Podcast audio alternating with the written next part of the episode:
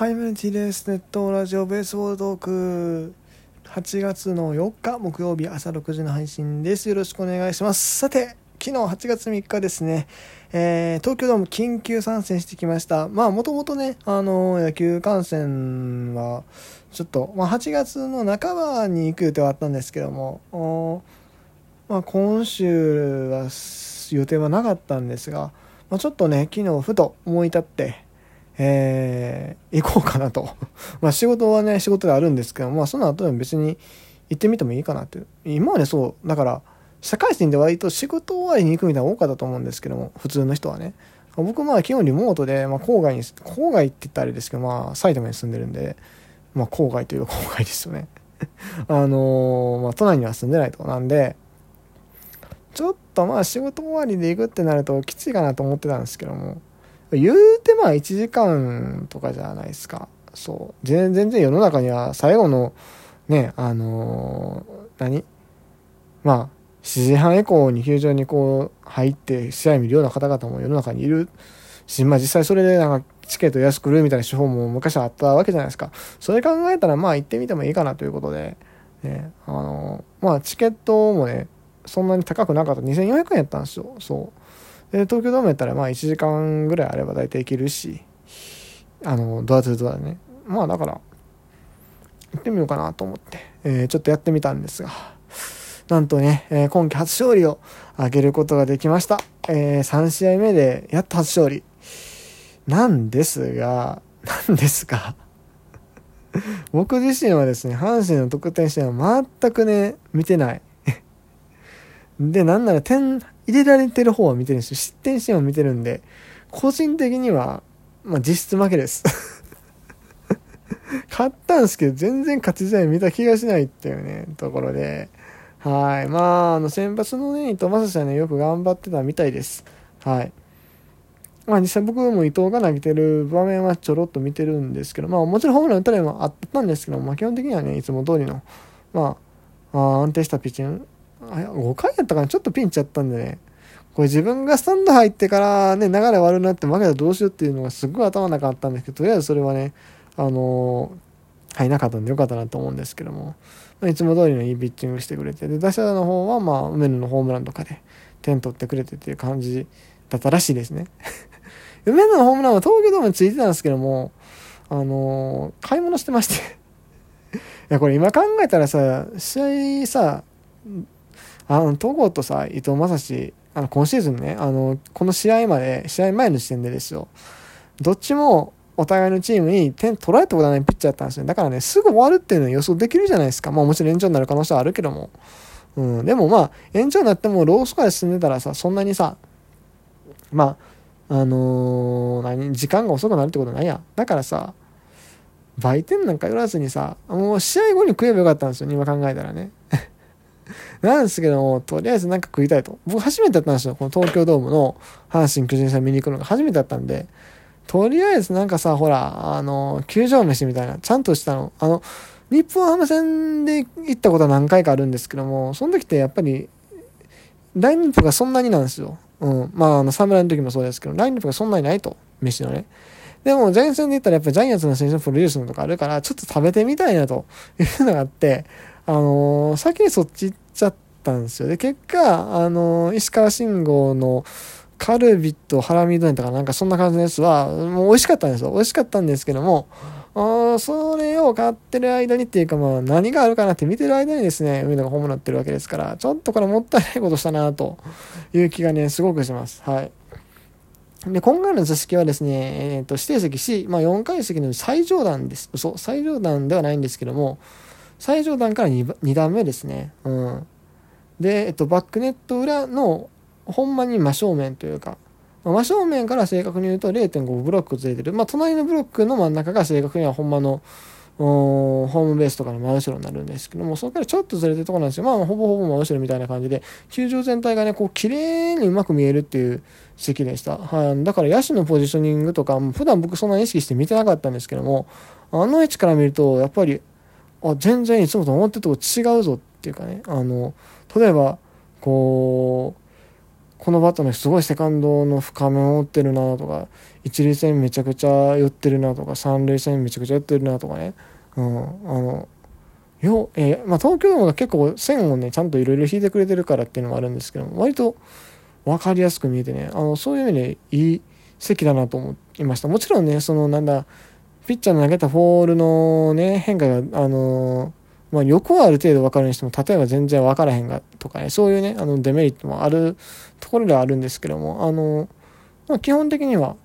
あのお値段は安いけれどもある意味いい席なのかなと僕は個人的には思いましたね。うん、で試合の方なんですけどもうんまあすごい嫌な流れはありましたよ。あの7回のダブルプレーとかねあのダブルリクエストでダブルプレーになったりとか。うん、あったし、8回も9回も三者凡退、 one、two、three のね、スペシャル演出が出るとね、今年から東京でもリニューアルしましたから。あったんですけども、まあ、ピッチャー勢がね、なんとかね、ようやってくれましたね。もうそれにつきます。はい。もうピッチャーありがとう。ほんま大きい。ということで、まあ、試合の振り返りは こんなもんでいいっすか？うん。だ得点して見てないんで、これぐらいしかもう喋りようが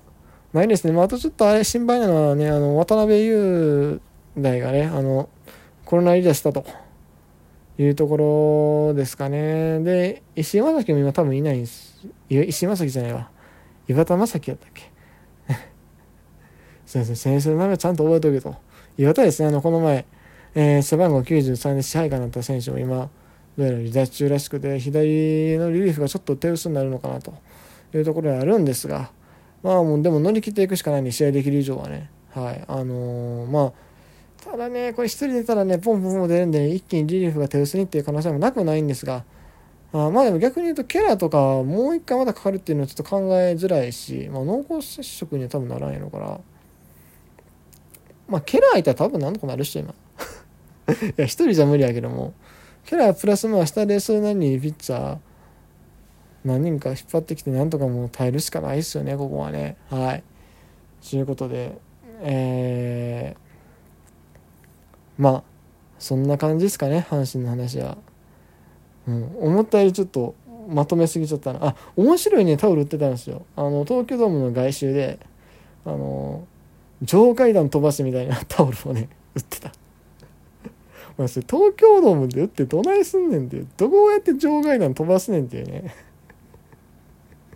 思ったんですけどその受け狙いで多分あの売ってるんでしょうねあの人もね。それで面白がって買う人をねあの期待してるんやろうなっていうのはね思いました。はい。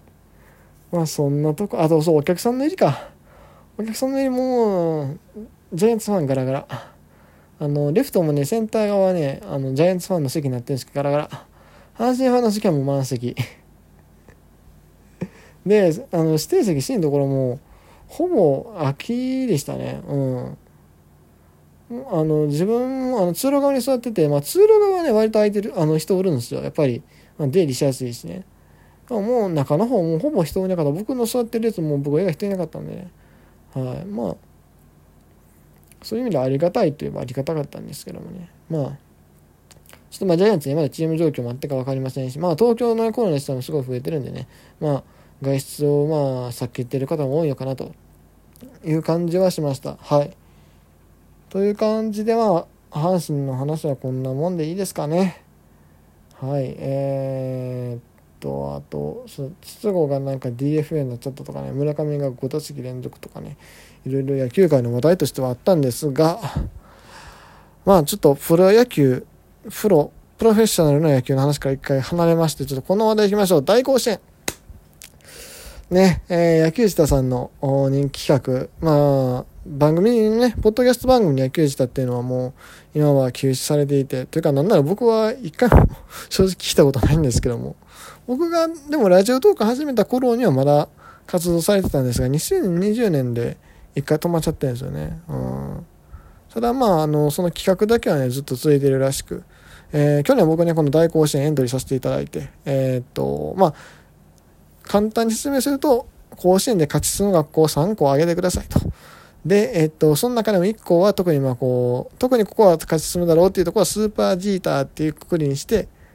えー、枠にして、それで、えっ、と、ちょっとポイントが加算されますと。で、そのポイントが多い人は優勝者というか、まあ、それで順位付けしますよというやつで、えー、僕これ去年初参加させていただきました。その結果、まさかの智弁和歌山スーパージーターに入れてたし、智弁和歌山大躍進というか、まあ、優勝しまして。結局僕ね、あれ多分最終3位か4位ぐらいでフィニッシュしたんですよね。